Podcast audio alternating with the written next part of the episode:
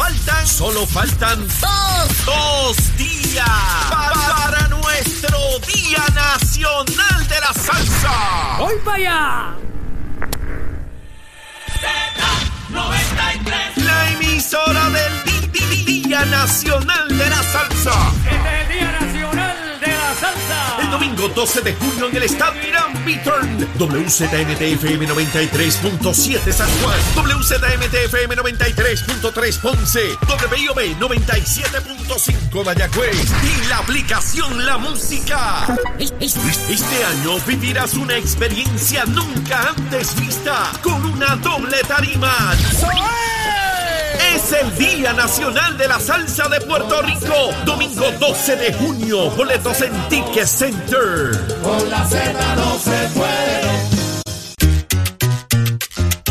Ya comenzó el programa con más crecimiento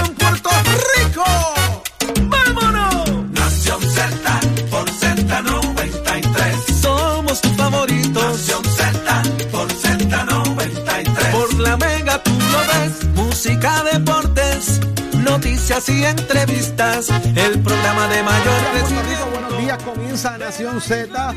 Privilegio como siempre contar con la audiencia de todos y cada uno de ustedes. Nos encontramos en vivo desde los estudios de Mega TV para Z93, tu emisora nacional de la salsa en el 93.7 FM en San Juan, 93.3 FM en Ponce y 97.5 FM en Mayagüez a través de la aplicación La Música que usted la descarga en su teléfono celular o cualquier dispositivo, tableta, lo que usted entienda para que pueda vernos o escucharnos como sea de su preferencia y también disfrutar del podcast de Nación Z y saludar a los que se conecten durante todo el programa a las redes sociales de Facebook de Nación Z y sean parte de nuestra conversación diaria. Llegó el viernes, yo soy Jorge Suárez junto al licenciado Eddie López. Eddie, buen día. Buenos días, Jorge. Buenos días a todos los amigos que nos sintonizan. Hoy viernes de camisas chulongas. Como siempre, un privilegio estar con ustedes en una nueva mañana interesante de muchas informaciones. Hoy viernes 10 de junio del año 2022. Pero estoy dispuesto para llevarles a ustedes las informaciones.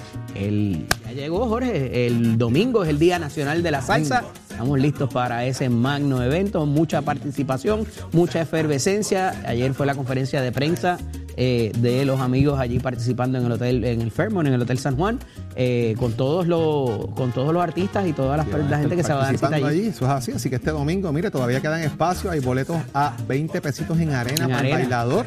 Así que usted, mire, entra ahora a tcpr. ticket.com para que busque ese boleto suyo y sea parte de este evento histórico, el 38 Día Nacional de la Salsa. Y durante el programa vamos a hablar un poquito de eso con personas que han estado en esto por muchos años, precisamente eh, discutiendo, atendiendo el Día Nacional de la Salsa, participando con estos artistas. Así que quédese por ahí. Mire, que hoy, hoy, hoy, vamos a hablar con el achero de estas cosas. Así que quédese por ahí que vamos, vamos a hablar con ¡Achero! Achero un rato. Achero, ahorita vamos a hablar contigo de todas estas cosas. así que- Oye, ese soy yo. Vamos a hablar de eso ahorita contigo, Eddie, pero hoy tenemos por ahí, vamos a continuar conversando con los diferentes candidatos a alcaldes. Este domingo también se llevan a cabo elecciones para sustituir elecciones a dos alcaldes, así que hay el- elecciones en Humacao, elecciones en Aguas Buenas. Hoy vamos a tener por acá a Efraín Ocasio, uno de los aspirantes a alcalde de Aguas Buenas, y también a Junior Aponte, alias Sidrita, que fue alcalde también de Aguas Buenas y, y está en la, en la carrera. ¿Quién va, va a estar acá con Mira, nosotros? va a estar con nosotros en el segmento de análisis del día el ex secretario general del Partido Popular Democrático y también ex representante del amigo Carlos Bianchi Anglero.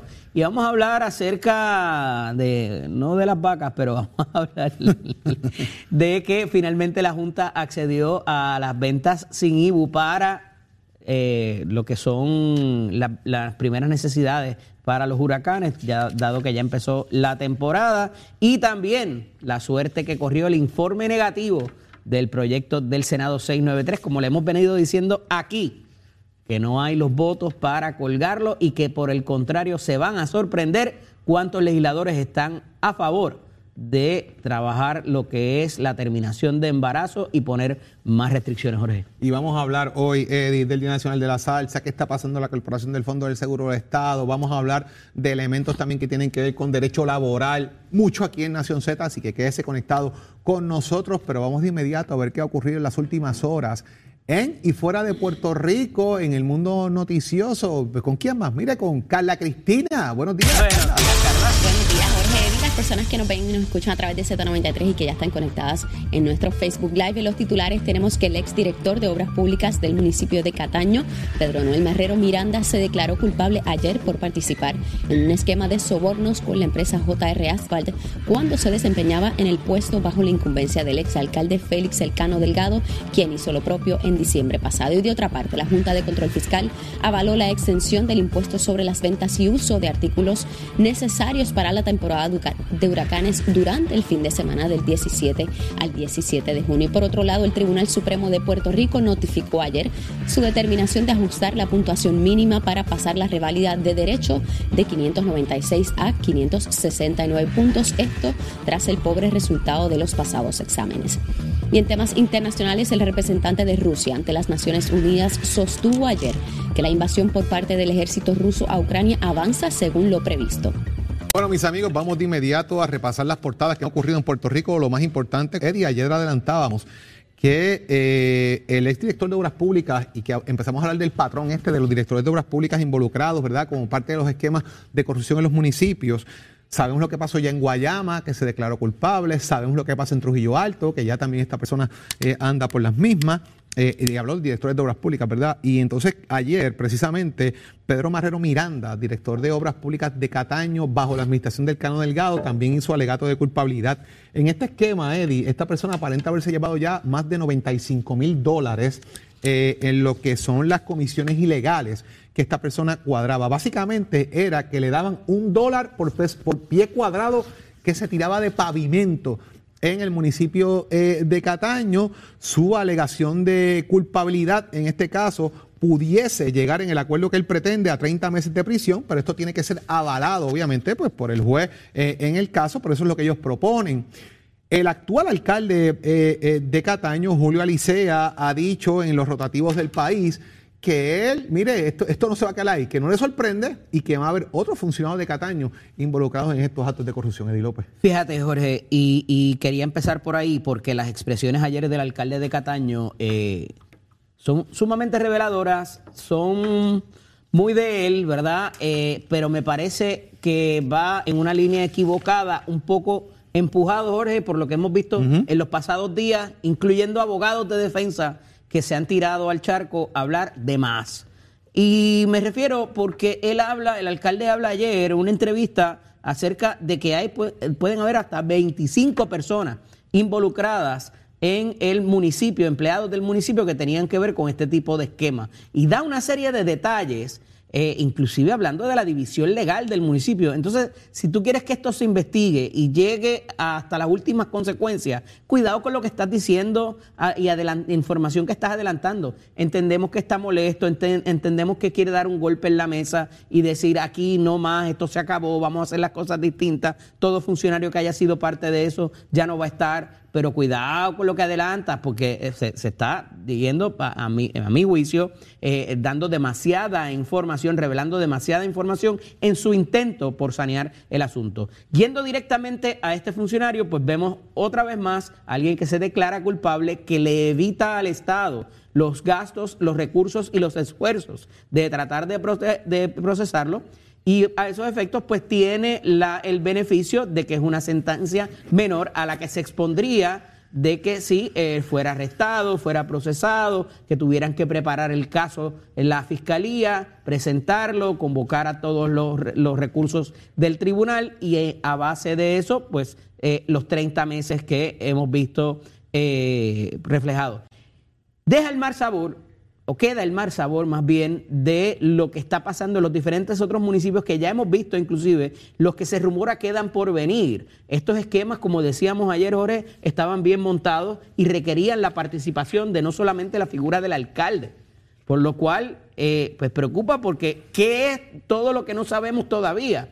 Y otra cosa, y lo hablaba ayer con, con nuestro compañero Leo Aldrich también, o sea, todo esto se dio en un momento dado y, cómo salió a la luz.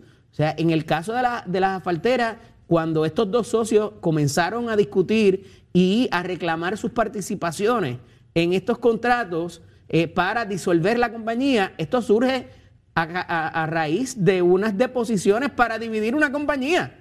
Si no, nada de esto se hubiese sabido. En el caso de eh, lo que está pasando con los legisladores, si no hubiesen votado a los empleados, si no hubiesen tenido las dinámicas que tuvieran con los empleados, tampoco se hubiese sabido la, la mayoría de estas cosas. Entonces, lo traigo porque queda, queda por saber qué no se ha sabido, o sea, y qué pudiera explotar a raíz de algo tan, tan, tan trivial como la disolución de una compañía donde de momento tenemos las eh, deposiciones de uno u otro socio y de ahí sale todo, todo este asunto. Jorge, no quería dejar pasar la oportunidad para saludar a los amigos que están en el Facebook Live, Angélica Ortiz, Ada Rodríguez, Janet Ferrer, Ángel Colón y Charlie GM, que siempre están con nosotros pegaditos por el Facebook Live y nos dejan saber sus comentarios para hacerse parte de la conversación. Así es, Eddie. De igual manera, ayer la más interesante, una vista que también se suscitó en la Cámara de Representantes, en la Comisión de Agricultura, donde el secretario de, eh, de Agricultura, Ramón González Beiro, eh, pues está, él está un poco molesto por una, unos requerimientos que le están haciendo en la Cámara sobre los informes que, que reflejen cuál es el plan para sostener el tema eh, alimentario, ¿verdad? En Puerto Rico, no un plan agrícola, sino un plan para sostener lo que es el plan de seguridad alimentaria. Así que él está un poco eh, molesto con esto porque dice que cuando llegó a la agencia, allí habían planes y planes y planes y planes y nadie ejecutaba. Sin embargo, dice que para el 2024 en Puerto Rico debemos tener un 50% de producción local, precisamente de producto agrícola, una métrica sumamente alta la que le está planteando, una vara bien alta la que está trayendo el secretario, pero dice dos cosas que a mí me resultan bien interesantes. Hay muchos planes y nadie ejecuta. Lo que pasa es que yo no confío en las estadísticas del Departamento de Agricultura. Como que me perdí ahí, secretario. Usted no confía en las estadísticas del Departamento de Agricultura, pero dice que antes no había producción y ahora la hay porque se ejecuta. No entiendo, secretario. Me parece que si usted no confía en una cosa, no puede criticar la otra, número uno. Y número dos, pues me resulta altamente interesante y que Eddie me lo explique. Si lo las, vacas, las vacas felices. si lo que se ha hecho en años anteriores es cuestionable y él no confía en, en sus estadísticas, pues evidentemente tiene que desconfiar también de lo que está pasando ahora y lo que puede ejecutar. Pero más allá de eso, de las vacas felices también. es peor todavía que las vacas felices. Porque el, el secretario habla de que antes de que se acabe este cuatrenio, escúchenme bien, este cuatrenio, Puerto Rico va a cultivar y a procesar el 50% de lo que se consume. Entonces, con estos problemas que él mismo destaca y con la falta de confiabilidad, oye, se está imponiendo una meta sumamente agresiva que no ha podido hacer ningún secretario o secretaria de agencia en el pasado. Así que, cuidado. Por otra parte, la manera en que también la legislatura aborda al secretario y le exige una información eh, y le exige estas métricas también. Eh, me parece que estuvo a destiempo, esa se la tengo que dar al secretario. Eh, no pasó a mayores, pero parece que ahí la comunicación no está y la exhortación es a ambas partes a que puedan proveer la información. Hay personas que a veces llevan mucho tiempo en este juego que pueden servir de enlace para que la información llegue y el legislador al final del día se convierta en facilitador de la agencia y haga, y haga las resoluciones o los proyectos para permitir que el propio secretario, secretaria o director de la corporación pueda ejecutar, que es de lo que usted habla, señor secretario. Así que comuníquese mejor con los legisladores para que la información pueda fluir y así pueda ejecutar y conseguir sus métricas. Las vacas felices. Las vacas felices. La gente quiere saber qué son las vacas felices. las vacas felices es, uno de los titulares hoy de, de, primera hora. Si las vacas son felices, produce más leche y vamos a tener mejor producto. Ay, señor. Yo no sé si hay que llevarle un payaso a las vacas o celebrarle el cumpleaños para que sean felices. No sé, no sé, pero esto es emocional. Es una cosa que yo, la verdad que no entiendo. Eh, vamos a llevarle trabajadores sociales a las vacas o algo. No sé, no sé. Eh, él nos explicará de qué se trata eso. También Eddie, el representante Jesús Santa le bajó por el centro del plato a, todas las minorías políticas ayer y la oposición política por, oponerse a la aprobación del presupuesto. Dicen que le hace de alguna manera también un flaco servicio al país porque no están atendiendo situaciones prioritarias que hay que atender en Puerto Rico que están en ese presupuesto y se oponen por oponerse. Ah, critican, pero no traen ni una solución a la crítica, no han planteado una enmiendita que solucione la crítica que ellos están planteando. Pero esto tiene que ver particularmente con la lucha que se da en estas últimas semanas contra la Junta de Supervisión Fiscal, por tratar de aprobar el presupuesto balanceado y que sea con pago de deuda y todo lo que requiere promesa para que la Junta salga del panorama. Eh, y está lo de la UPI, está los fondos del Centro Comprensivo del Cáncer, está el fondo de equiparación, como hemos detallado todos estos últimos días. Y en vez de, denuncia el, el, el representante Santa Rodríguez de que en vez de proveer alternativas, estas personas que tienen mucha voz y que de alguna manera siempre se expresan y votan en contra de los proyectos o se abstienen, no proveen soluciones. Y son gente que conoce y lleva allí tiempo y pudieran proveer alternativas o decir, mira, esta partida pues es más importante que esta, aquí podemos, o sea, si se estudian para votar en contra del proyecto, provean una, una, una, una solución y no solamente se opongan por oponerse a todo, porque nos oponemos a todo. Ese es el problema en muchas de las instancias para resolver los problemas de Puerto Rico. Votalecontra.com. Señores, es, es oponerse por oponerse muchas veces y yo lo he criticado tanto y tanto porque lo hacía. Si usted critica algo, traiga la solución a la crítica. Plantee el por Mira, esto está mal por esto y deberemos hacerlo de esta manera. Y así usted va. Para eso están los legisladores. Jorge, y hablando en esa línea de los legisladores, y sé que no lo habíamos hablado, pero me parece importantísimo. Y es que se ha criticado la figura del portavoz del Senado, eh, Javier Aponte Dalmau, por la presentación de un proyecto que tiene que ver con el orden de los apellidos. De los apellidos, sí. Ese proyecto, sepan ustedes que aunque para usted no sea importante, para mucha gente ahora mismo en los tribunales del país lo es.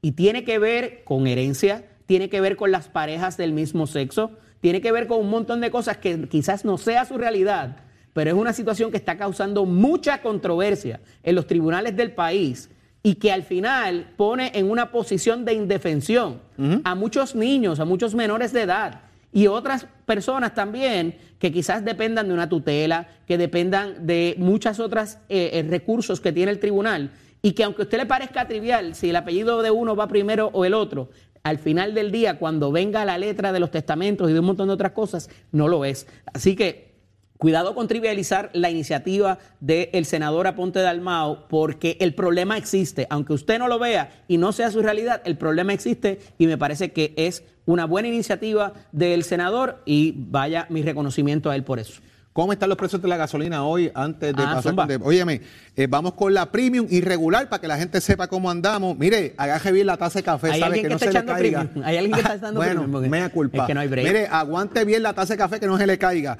Total, 1.50 y 1.36. Shell, 1.52, 1.37. Puma, 1.50, 1.36. Toral, 1.44, 1.33. Golf, 1.46, 1.34. Y Texaco, 1.52 y 1.37.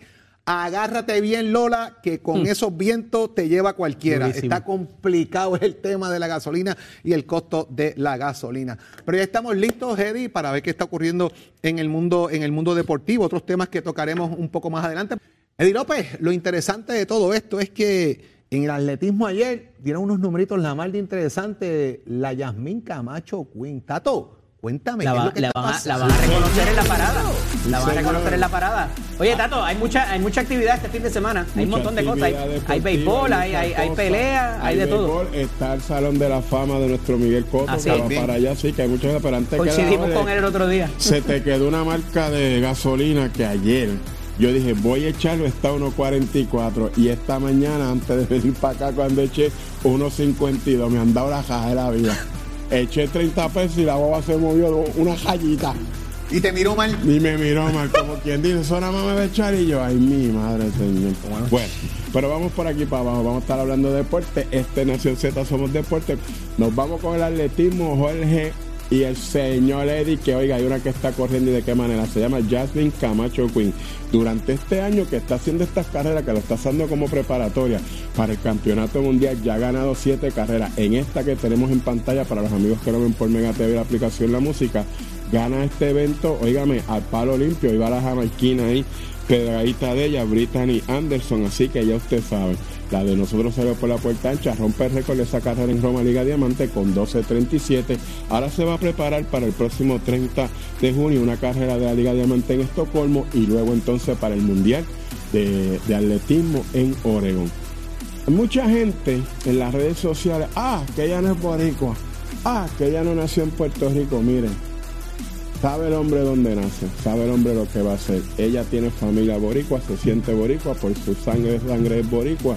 Vamos a agradecer eso y vamos a darle todo el mérito que esa joven se merece. Además, ella misma dice que le encanta el arroz con habichuela y chuleta y las alcapurrias de piñones. ¿Qué mejor mancha boricua que esa?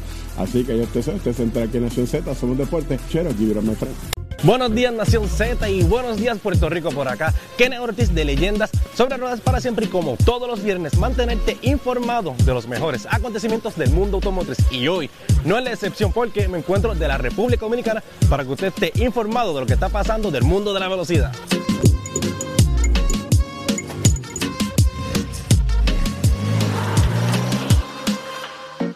La nueva RAM 1500 TRX Sandblast Edition 2022 se une a la gama de RAM. RAM anunció la ampliación de su línea de pickups de trabajo ligero con la incorporación de la ejecutiva RAM 1500 TRX Sandblast Edition 2022, una pickup que ofrece a los compradores de pickups de alto rendimiento un amplio equipamiento y nuevos detalles exterior e interior. Nuestros clientes desean sobresalir en la multitud de las nuevas RAM 1500 TRX Sandblast Edition, que les permite hacer precisamente eso, al mismo tiempo que se les proporciona la mejor combinación de rendimiento, capacidad y tecnología del segmento aseguró Mike Koval Jr., CEO de la marca RAM de Stellantis. Estamos en expansión constante y en una búsqueda de nuevas ideas que satisfagan las necesidades y alimenten la imaginación de nuestros clientes. Este vehículo es el nuevo ejemplo como las pickup que RAM ofrece y detalles que siguen conquistando más y más cada día a todos los compradores de los vehículos Big Size.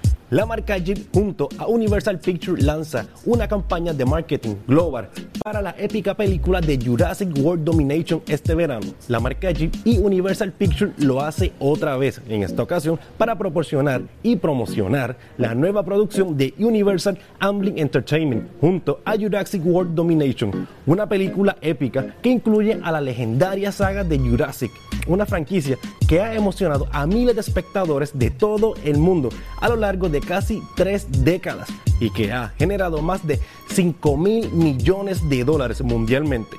Jurassic World Domination llega ahora a los cines este próximo 10 de junio del 2022. Y hasta aquí tu segmento favorito de Leyendas sobre Ruedas. Recuerden, bien importante, seguirnos como Leyendas sobre Ruedas TV en Facebook, Instagram y en YouTube. Y ahora tenemos Instagram nuevo que es Leyendas sobre Ruedas.tv. Síguenos para que estés al día de lo que está pasando en el mundo de la velocidad. Así que como todos los viernes, este ha sido Kenneth Ortiz reportándose para Nación Z y yo desde la República.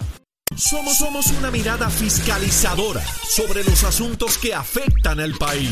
Nación Z, Nación Z. Por Z93, somos su noticia.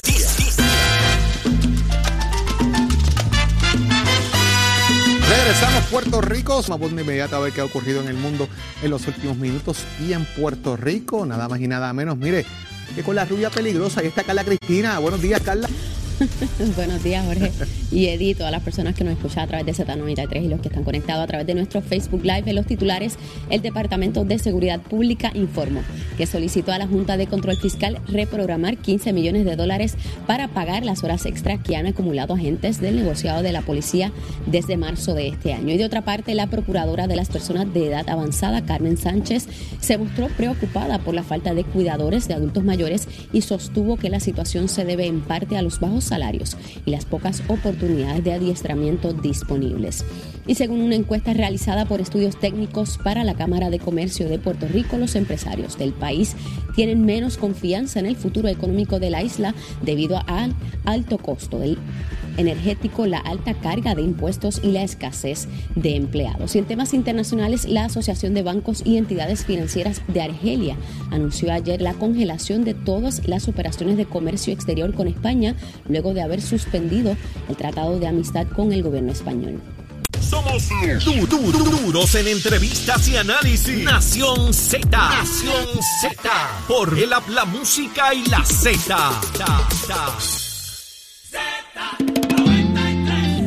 Hay una controversia, mis amigos, hay una controversia donde hay un proyecto de ley, que es el proyecto de la Cámara 1387, que pretende eh, utilizar lo que es el fondo de reserva de la Corporación del Fondo del Seguro del Estado para atender o asistir a la Autoridad de Energía Eléctrica y Autoridad de Acueducto y Alcantarillado con 165 millones de dólares para mitigar el aumento en combustible. Pero La unión obviamente de la Corporación del Fondo del Seguro de Estado ha levantado su voz y dicen que ellos están en contra de que esto se lleve a cabo. Vamos a ver qué nos tiene que decir precisamente Lisbeth Mercado de la Unión de Empleados de la Corporación del Fondo del Seguro de Estado. Lisbeth, buenos días. Buenos días. Bueno, buenos días a ustedes y buenos días a todos los radio oyentes. ¿Cuál es la oposición a, a esta transferencia de dinero, Lisbeth?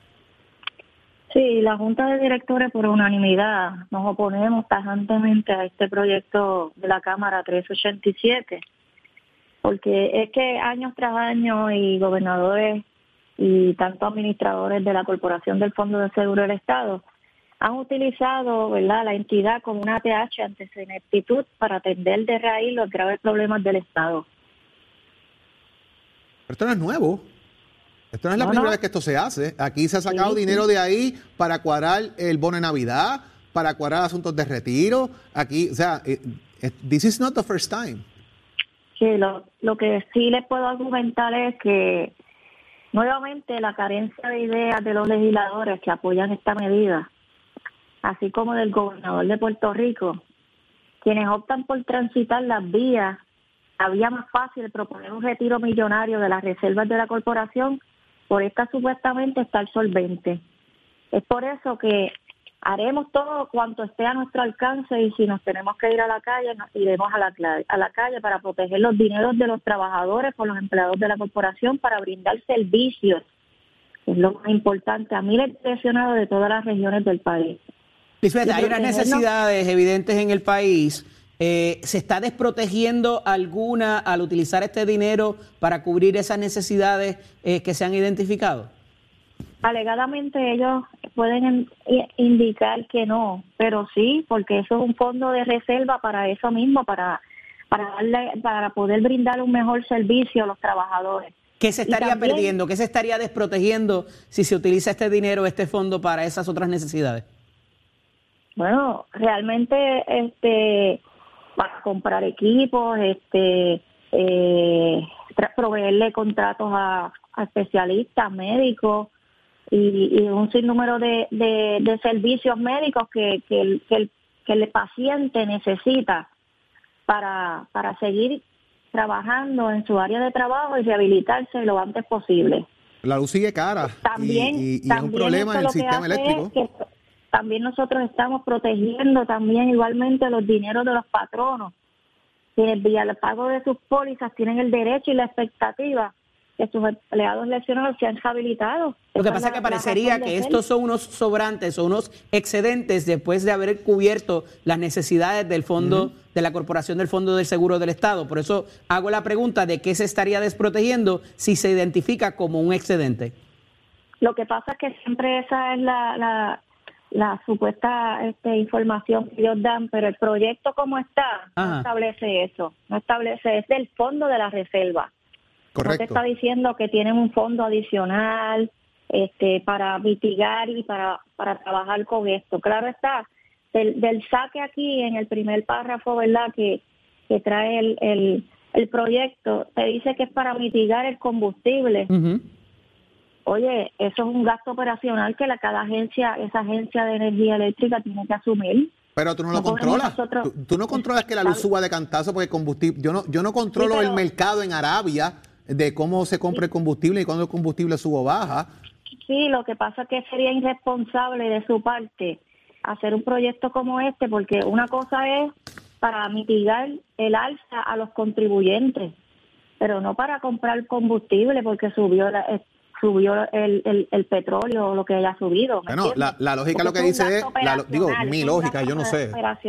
Mi lógica lo que me dice es que si yo mitigo el, el- el- la compra de combustible, debo mitigar lo que viene en la factura de luz. Que by the way, by the way, Eddie, aquí hay gente que gasta 60 y 70 dólares de luz y la factura llega de 200 por el tema de la compra de combustible y el, y el tema del ajuste. Así que Luma y la autoridad, hay que hablar de eso, ¿sabes? Porque el consumo es bien bajito, pero el, el ajuste de combustible es bien alto. Y yo puedo entender que quizás eso no es un asunto que tenga que ver con la corporación del Fondo del Seguro del Estado. Eh, pero por eso abordo la pregunta desde un principio de que si esto es una reserva, como muy bien tu señoría lo identifica, pues evidentemente no es un gasto operacional o no es un presupuesto operacional que se usa para nada. No es que sea, no sea importante, porque evidentemente esas reservas son para utilizarse en caso de alguna emergencia o lo demás pero están ahí, no forman parte de ningunos contratos, de ninguna compra de equipo, están ahí para una emergencia. Por tanto, no hay un, no hay una, una partida identificada para su utilización, por lo menos hasta ahora. ¿Me equivoco? Bueno, el fondo de reserva no es para si hay una emergencia ni nada por el estilo. El fondo de emergencia es exclusivamente para darles, para utilizarlo para servicios de médicos a los lesionados. Eso no, esa partida no se puede tocar para nada más. Porque Vamos esos son los dineros que recaudan. Por tanto, no se pudiera utilizar entonces para lo que usted dice de la contratación de servicios o compra de equipo. Eh, ahí, ahí es que no, no veo la, pero pues veremos a ver por dónde por dónde rompe el proyecto. Pero te tengo te tengo que argumentar, ¿verdad? Que si la intención de ellos es mitigar los costos energéticos, que empiecen que empiecen por sacarle los 165 millones a Luma esa entidad lleva menos de un año, ha aumentado en 5, 6, 7, 8, yo creo que va para ocho, las ocho ocasiones, importarle nada los impactos que estos han tenido en el bolsillo de la clase trabajadora y de los contribuyentes. O sea que el argumento de ustedes es en contra de Luma, no en contra de la legislación para mitigar el costo de combustible. No, no, nosotros nos oponemos tajantemente al proyecto de la Cámara 387. No estamos de acuerdo y iremos hasta las últimas consecuencias, ¿verdad? Si el, si el último resultado es irnos a la calle, nos iremos a la calle. Vamos a ver qué pasa con todo esto, Lisbeth. Gracias por estar con nosotros, Lisbeth Mercado, Unión de Empleados del Fondo del Seguro de Estado. Gracias a ustedes, buen día. ¿Cómo no? Medio confuso el tema. Al final del día, el confundir las agencias es eh, lo que trae, las agendas, es lo que trae este tipo de situación. Es confuso porque, o sea, al fin y al cabo, primero es tú no controlas el precio del petróleo, la autoridad no lo controla. Y Luma no compra petróleo tampoco, ni tiene que ver con la compra ni la generación. Es administra el tema, no lo compra. O sea, es que la confusión. Entonces, ¿vamos a protestar por, por Luma o vamos a protestar por lo que le van a hacer al fondo o vamos a protestar por la legislación? Pero el confundir la agenda ese es el problema. Tú ves una manifestación y traen lo del aborto y traen lo de la Junta de Supervisión Fiscal. Y o sea, oye, enfóquense en una cosa porque se les ve la costura. Tienen que, tienen que manejar el tema, la verdad. Y vuelvo y levanto la bandera. El ajuste de combustible, señores, aquí hay gente pagando 65 y 80 dólares de consumo de energía. Y la factura viene de 300 billetes. Porque el ajuste ese de combustible son 200 maracas. Yo quiero que alguien me explique cómo usted consume una cantidad ínfima y paga el doble o el triple usted porque Desde los, desde los años 90 la, la, la, factura no se revisaba para decir que verdaderamente ese es tu consumo, entonces lo disfrazaban con la compra de combustible o con el ajuste por combustible, pero verdaderamente lo que ve es que el costo kilovatio hora está casi en 36, 40 centavos. Y deben decir la verdad, porque lo están disfrazando. Y entonces, oye, tú dices, pero ¿cómo es posible que yo consuma tan poco y pague el triple? Eso no es real, te lo están maquillando para que tú. No, y en un papelito bien chulo, la factura y en email y toda la cosa. Pero tampoco es culpa de Luma. Yo no estoy aquí para defender a Luma, mucho menos Luma Lumita Lumera, que tiene sus defensores. Pero, eh, oye, al final del día, si tu agenda es la legislación y lo que esto pudiera pasar eh, o provocar en la agencia, pues esa es tu agenda. ¿Cómo le vas a disparar a alguien que no tiene nada que ver con el, con el asunto? No sé que mirarlo con, mucho cuidado. Eh, al fin y al cabo, esto no es la primera vez que esto pasa, Eddie. O sea, como dije un principio, esto es usado. Aquí hubo un problema del bono de Navidad.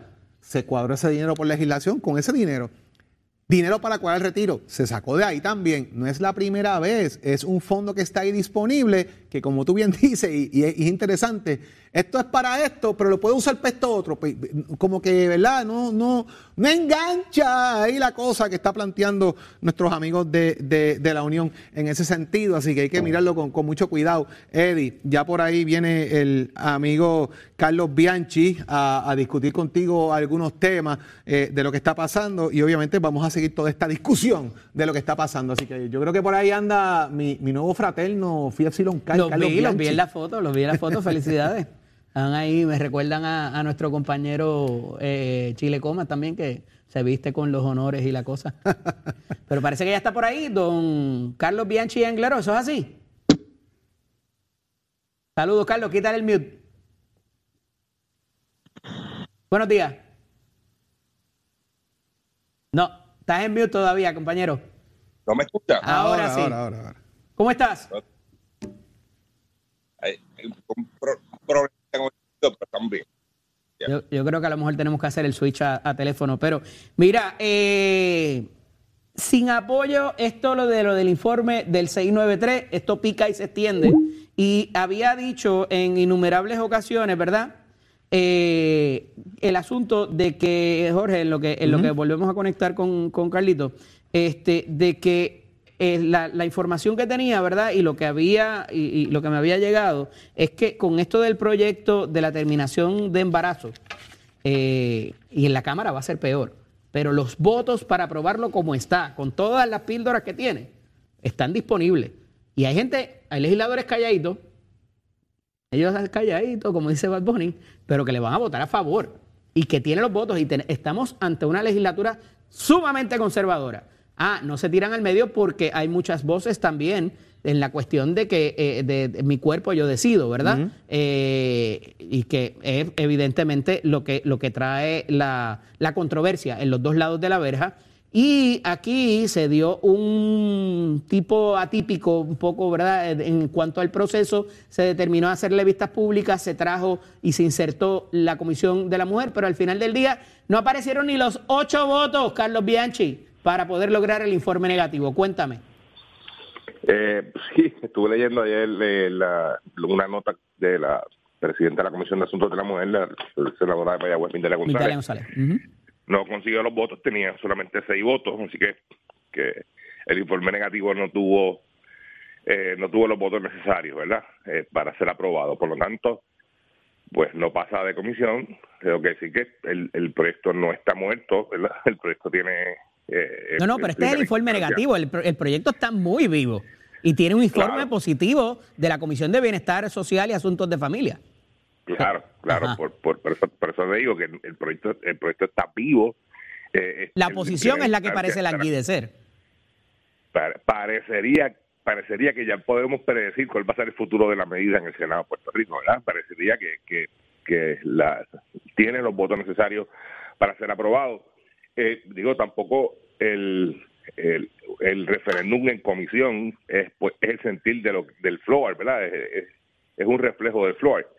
Eh, no necesariamente los, el- los- todos los miembros del Senado piensen de la misma forma que piensan los, los miembros de la comisión, pero parecería que ese sería el, el rumbo que va a tener. esta Carlitos, lo que pasa que próximos- inclusive en el Partido Popular, que de ordinario han tomado la línea de defender los derechos civiles, los derechos de la mujer a escoger y mu- en muchas otras causas más progresistas, eh, en el sentido no partidista, eh, parecería que en el propio Partido Popular hay un conservadurismo escondidito que no levanta la mano y dice, mira, yo estoy en contra del cannabis, yo estoy en contra de, yo estoy a favor de las armas y estoy en contra de eh, que se permita el aborto. Y hay como que eso por ahí flotando, eh, inclusive tocando la puerta de los presidentes de los cuerpos. Pero, pero eh, tú dices, tú, tú crees que no, no, no abiertamente. Yo, a mí me parece eh, que en las últimas. Algunos sí, últimos- algunos no. Te la tengo que dar.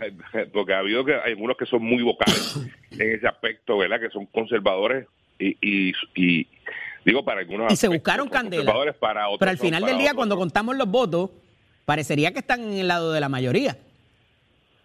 Pues, hay, hay algunos que para algunas cosas son conservadores, para otras cosas son liberales, eh, para, para algunas cosas son muy vocales, para otras se esconden y no salen a, a hablar, ¿verdad? Y esa es la naturaleza, ¿verdad?, del liderato político. Hay quienes anteponen los intereses políticos antes de, de lo que verdaderamente debería ser lo razonable, ¿verdad? Eh, por el por el por el favor político toman algún tipo de determinación.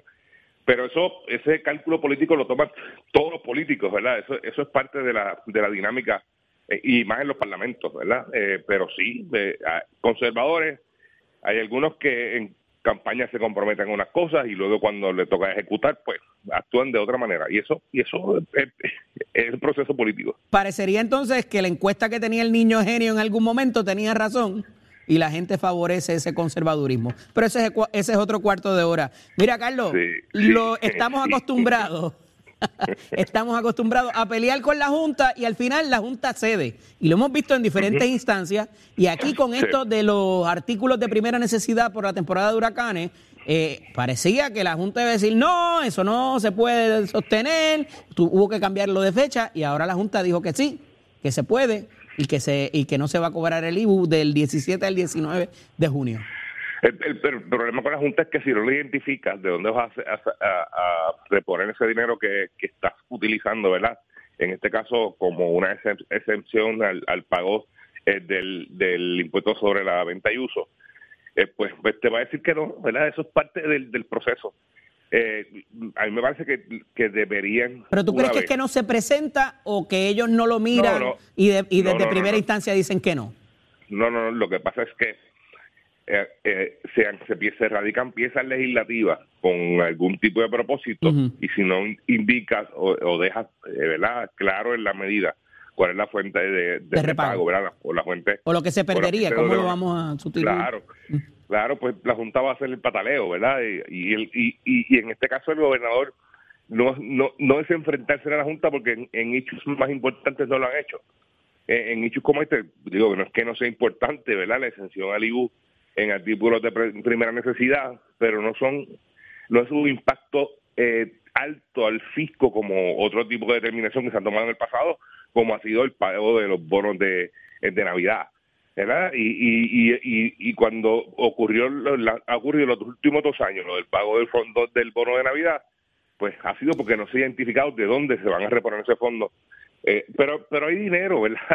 a eso iba, porque parecería que los recaudos están pimpo, tú sabes. Eh, aquí se ha recaudado una cantidad en IBU por la inflación también, eh, y la Junta eso no lo mira. Cómo se han excedido las proyecciones de recaudo, que el propio secretario de Hacienda así lo ha manifestado. O sea, esto no tiene que ver con política, tiene que ver con, con política fiscal.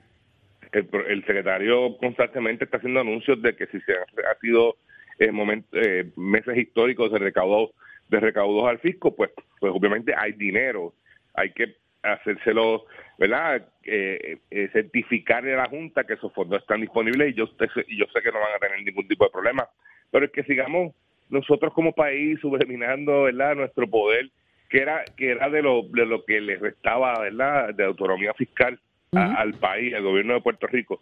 Eh, ante una Junta de Supervisión Fiscal, pues me parece que eh, llegó el momento que tenemos que no hacer frente, sino comenzar las gestiones para que termine su estadía en Puerto Rico, ¿verdad? Yo no sé hasta cuándo vamos a seguir eh, arrodillados frente a una Junta de Supervisión Fiscal que toma determinaciones hasta si una legislación eh, plantea eximir del pago del IVU a unos artículos de primera necesidad en una temporada de huracanes luego de haber sido las experiencias que hemos vivido, pues me parece que, que, que no tiene ningún tipo de necesidad a este momento que ya la mayoría de las de las deudas eh, se ha negociado, que la mayoría de los, la mayoría de los acuerdos eh, de, que estaban en frente al, a la juez de quiebra este, los, se han finiquitado, pues ya no hace eh, imperante la necesidad del Estado de la Junta aquí en Puerto Rico. Gracias, Carlitos. Un placer siempre dialogar contigo. Espero que esté todo bien por allá y nos vemos pronto. Sí, con favor de Dios. Cuídense ustedes. Un abrazo. Nos vemos, a la familia. Vale. Sí, hermano, sí. Jorge, ¿hay deporte o no hay deporte? Hay deporte y mucho que va a estar pasando este fin de semana en y fuera de Puerto Rico, pero oígame, hay que celebrar, hay que celebrar en el Salón de la Fama del Boxeo. Los detalles los tiene aquí Tato Hernández. Tato, cuéntame. Sí, señor, sí, señor, estamos de gran alegría para este fin de semana, domingo, desde el mediodía, incluyendo hasta las 2 de la tarde. Va a ser exaltado el Salón de la Fama del Boxeo, uno de nuestros grandes boxeadores boricuas, el señor Miguel Ángel Junito Coto, un gran boxeador que tuve el placer de conocer, compartir, trabajar con él en su fila, la compañía Meteo cual yo trabajo y represento el auspicio también. Tuve sus grandes peleas, sus grandes momentos con su familia, alta y baja, de la mano de su señor padre. La verdad que he hecho una carrera muy bonita y aunque a veces pues no es de un carácter que uno diga súper amigable, pero cuando tú lo conoces, cuando tú compartes con él, la verdad que es tremendo super ser humano que hace muchas obras benéficas calladito, que nadie lo sabe. Debuta en el boxeo profesional en el 23 de febrero del 2001. Tiene su agenda de pelea 41 y 6 con 33 knockouts. Tuvo grandes peleas con Margarito, con Mayweather, con Pacquiao, con Maravilla Martínez, con Canelo, con James Morley, con Sai Judah y a la verdad que este caballero ha sido uno de los grandes boxeadores que ha representado nuestra bandera y qué alegría inmensa que pues uno pudo estar de la mano con él y que ahora mismo pues está en Nueva York para allá, para este fin de semana su agenda de lo que es el Salón de la Fama. Toda su gente que de una forma u otra ha trabajado con él, desarrollo de su familia, su mano derecha y hermano Brian, que ha sido tremendo baluarte para él y para su familia. La verdad que estamos orgullosos de todo lo que ha hecho Miguel Coto, pues como uno dice, dentro y fuera de, de ring porque la verdad que hizo tremendo trabajo y, es bien orgulloso. Yo quisiera haber tenido la oportunidad de haber estado allá, pero un montón de compromisos previos pues que uno tenía. También el señor Edwin Colón, presidente MST, que auspició mucho a Coto para todos sus playas, que tienen una gran amistad y todo eso. Ellos juegan gol juntos, Miguel juega y Edwin guía el cajito. Y así que ya usted sabe, compañeros, pero la verdad, estaba muy contento, yo sé que el pueblo de Puerto Rico también, porque este gran hombre pues va a estar ahí y va a ser exaltado oficialmente este domingo, que espero que los que puedan ver la ceremonia, si no pues vean la prensa y las redes sociales o mi página Somos Deportes, porque la verdad que el Junito Coto se la dejó caer y de qué manera me gachero. Give it up, my friend.